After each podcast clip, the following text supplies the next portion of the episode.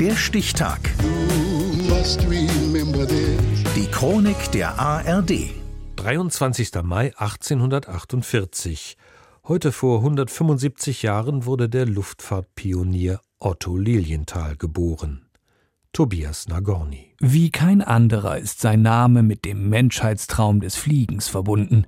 Nach Otto Lilienthals erfolgreichen Gleitflügen feiert ihn die internationale Presse als den ersten fliegenden Menschen.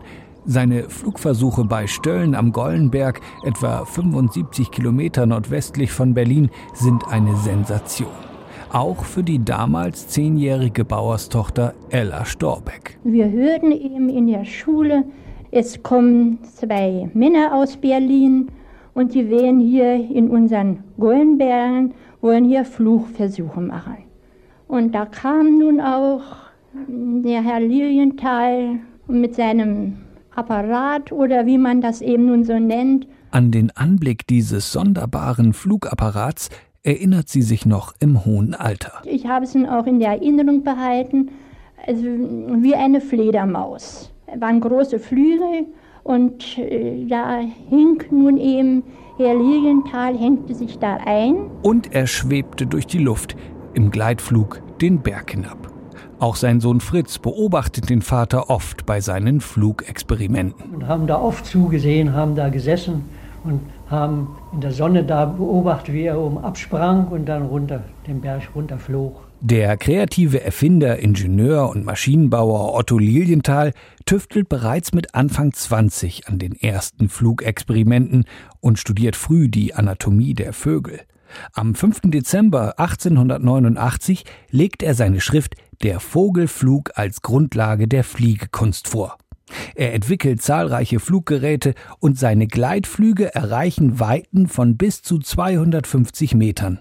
Sohn Fritz Lilienthal erinnert sich. Er war ein sehr lebensfroher Mensch, kerngesund. Er hätte ja auch seine Flugversuche gar nicht mit 48 Jahren noch machen können, wenn er nicht gesund und gewandt und ein guter Turner gewesen wäre. Rund 2000 Gleitflüge absolviert er.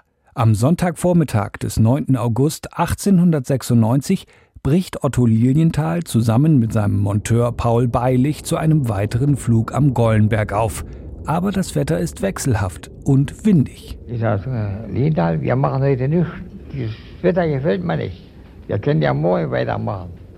Noch ein Flug und das ist der letzte. Doch trotz der Warnung seines Monteurs steigt Lilienthal in den Flugapparat und läuft los. Lilienthal flog ab, wo wir ein Stück geflogen war, steht er oben in der Luft vollständig still und dann sehe ich, dass er mit den Beinen so hin und her schlenkert, um den Apparat in Bewegung zu bringen.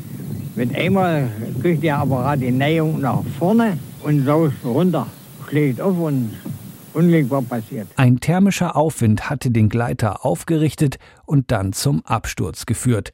Auch die Bauerstochter Ella Storbeck ist bei dem Unfall unter den Augenzeugen. Und wir sind dann laut schreiend dann hingerannt, aber es war ja da nun nichts zu helfen. Es, es klappte eben zusammen und Herr Lilienthal lag in diesen zerbrochenen Stäben, da lag er eben drin. Am nächsten Tag verstirbt der Flugpionier an den Folgen seiner Verletzungen im Alter von nur 48. Geboren wurde Otto Lilienthal, der erste Flieger der Menschheit, heute vor 175 Jahren. Der Stichtag. Die Chronik von ARD und Deutschlandfunk Kultur.